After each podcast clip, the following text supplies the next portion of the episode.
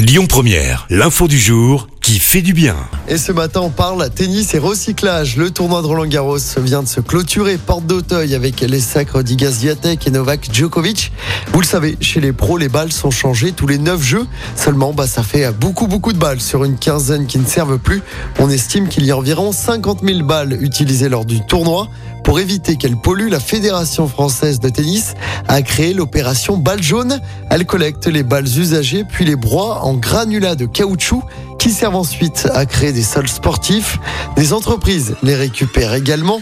C'est le cas par exemple de Specta qui utilise des balles de tennis pour amortir les planchers de danse pour les danseurs de ballet. Le but, éviter les blessures.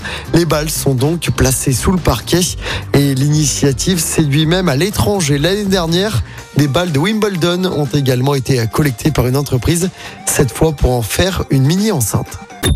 Écoutez votre radio Lyon Première en direct sur l'application Lyon Première, lyonpremière.fr et bien sûr à Lyon sur 90.2 FM et en DAB+.